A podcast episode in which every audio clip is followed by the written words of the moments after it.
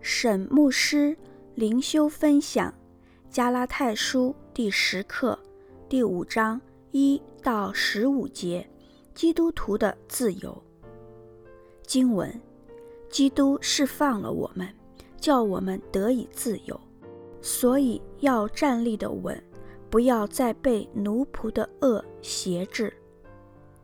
我保罗告诉你们，若受割礼，基督就与你们无异了。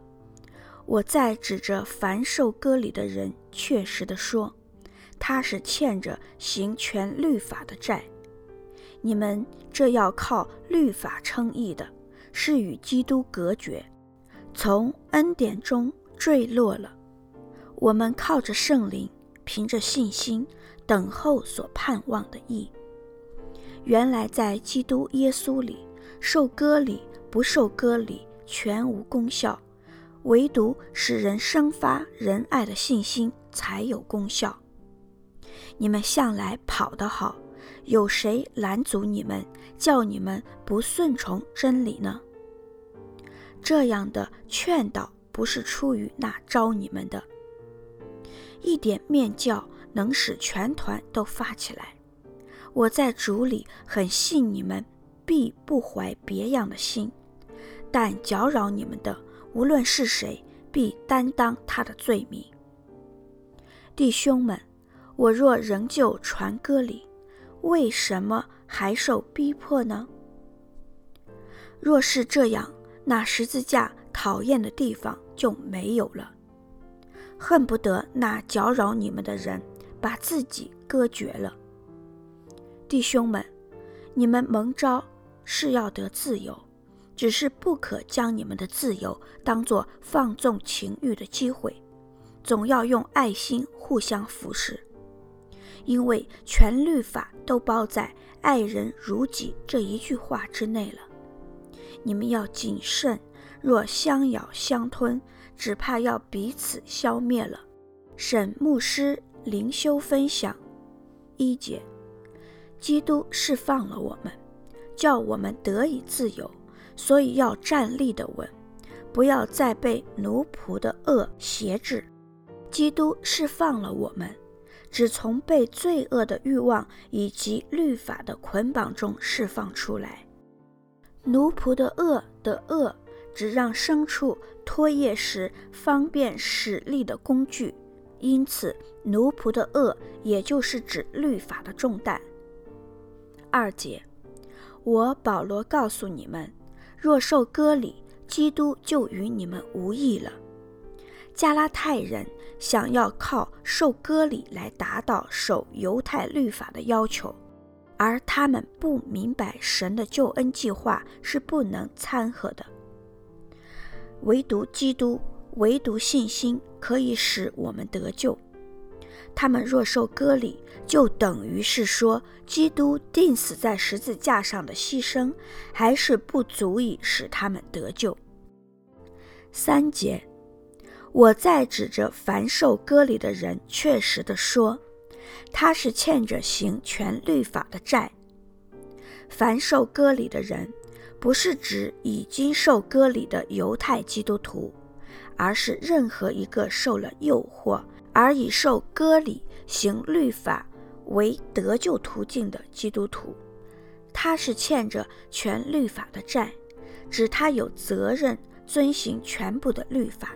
参照新译本，选择行割礼就是选择守律法，选择守律法表示那人必须遵守全部律法的每一个规定。保罗会这样不厌其烦地说明。可能是因为犹太派基督徒并没有告诉加拉太人守律法通盘的要求，犹太派基督徒可能只告诉加拉太人有关食物、节期、安息日等的规矩，而没有告诉他们受割礼之后，他们生活的每个细节都受律法掌管。五节，我们靠着圣灵。凭着信心等候所盼望的义，靠着圣灵，指我们称义，与神有和谐的关系，不是靠任何我们所做的功，也不是借着守律法。基督徒得救，从头到尾都是圣灵的工作。圣灵使我们相信，圣灵使我们认基督为我们的救主。凭着信心和第四节的靠律法称义，乃是对比。等候所盼望的义，指基督徒在知道神已经接受基督信徒为义人的状态下，笃定的期盼，在末日称义的会向所有人显明。七节，你们向来跑得好，有谁拦阻你们，叫你们不顺从真理呢？跑得好，只在真道上努力奔跑。保罗虽然使用问句的形式，实则他早已知道答案，就是犹太派基督徒在拦阻他们。九节，一点面教能使全团都发起来，只一点点的错误会有巨大的效应。同时也表示，在加拉太教会中，虽然只有极少数的人犯错，却也可以影响全教会。今天的教会也是如此，对救恩的真理绝不能马虎，因为一个传假信息的人可以使整个教会处于危险之中。十一节，弟兄们，我若仍旧传割礼，为什么还受逼迫呢？若是这样，那十字架讨厌的地方就没有了。保罗在信主前，当然会传割礼及其他律法。他可能遭受某种抹黑，说他仍旧像未信主之前一样的传割礼。但如果他真是如此，他为什么还被犹太人逼迫呢？那十字架讨厌的地方的讨厌，只使人反感。一方面，指被钉十字架的弥赛亚对犹太人来说是个绊脚石，参照哥林多前书第一章二十三节。另一方面，也是指十字架救赎的方式可以适用于犹太人和外邦人，这对以色列人和犹太基督徒都是使人反感的。如果保罗还在传歌里，不传十字架，那十字架讨厌的地方自然就没有了。十二节，恨不得那搅扰你们的人把自己割绝了。搅扰你们的人，指犹太派基督徒的假教师，把自己割绝了，指把自己阉割了。保罗这句话看起来很尖刻，但绝非粗鄙的嘲弄。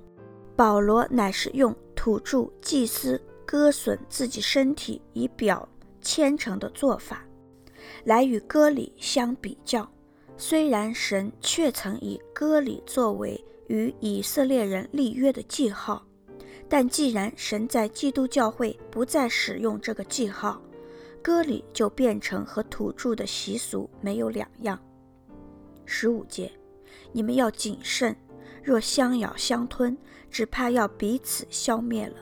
相咬相吞乃是野兽的行为，用来形容加拉太教会内部党派之间的纷争。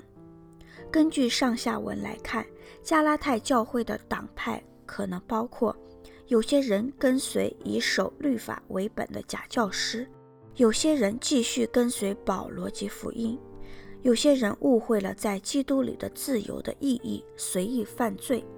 参照十三到十四节，这些对真理的混淆会损害他们的信仰，损害在世人面前的见证。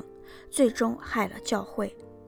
在教会中有不同的意见是正常的，但对救恩的真理绝不可轻易妥协。